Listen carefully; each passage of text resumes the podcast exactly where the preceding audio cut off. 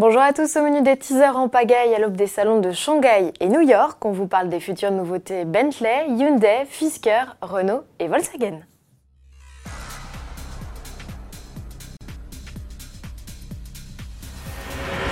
Chez Bentley, le fleuron des berlines se nomme Mulsanne. Un cran en dessous, on trouve la Flying Spur, la version 4 portes de la Continental GT lancée en 2005, s'apprête à être renouvelée.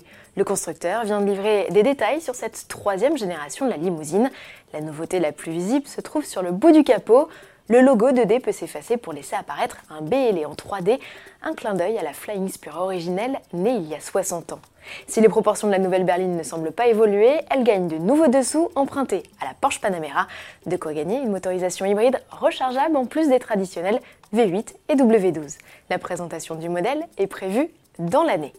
Si Bentley ne précise pas où sera dévoilée sa nouveauté, Hyundai a choisi le salon de New York pour présenter le Venu, ce nouveau SUV que l'on découvre sous la forme de croquis, et le petit frère du Kona. Hyundai n'a pas encore révélé la liste des pays où il sera commercialisé. Dans la jungle des baroudeurs citadins, il devrait se distinguer par son design affirmé.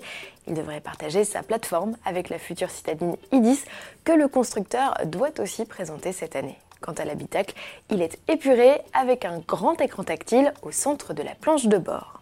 Et puisqu'il est question d'intérieur Hyundai, le constructeur vient de révéler son poste de conduite du futur, la fluidité des lignes et des commandes simplifiées, tels ont été les maîtres mots des designers et ingénieurs pour mettre au point ce cockpit.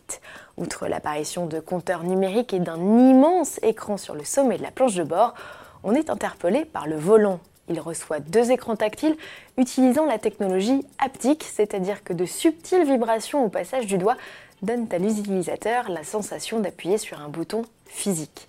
Cette technologie, grossièrement greffée sur une e-trans, n'a pas vocation à voir le jour tel que Hyundai mène des recherches pour développer la meilleure interface homme-machine et étudie en parallèle le degré de distraction qu'engendrerait de telles innovations auprès des conducteurs. Alors à quand la version de série? À suivre. Retour sur notre saga de teaser avec ses dessins d'un SUV. Ils sont signés Fisker. La marque américaine présentera le 17 avril à New York un baroudeur 100% électrique qu'il prévoit de commercialiser en 2021. De ce que l'on sait, ce rival du Tesla Model Y reçoit deux moteurs électriques alimentés par une batterie de 80 kWh. Autonomie annoncée 480 km. Le prix, lui, se situera sous les 40 000 euros comme son concurrent. Chez Volkswagen, c'est aussi un SUV urbain 100% électrique qui tient le haut de l'affiche. Ce n'est pas aux États-Unis, mais en Chine que le constructeur prévoit de révéler l'ID Rooms. Quelques nouveaux teasers publiés par le constructeur ont notamment permis de découvrir sa planche de bord simpliste. Elle se compose d'une dalle numérique et d'un volant. Ce dernier pourrait bien être escamotable puisque le modèle reçoit un système de conduite autonome de niveau 4. L'ID Rooms doit être commercialisé en Chine dès 2021.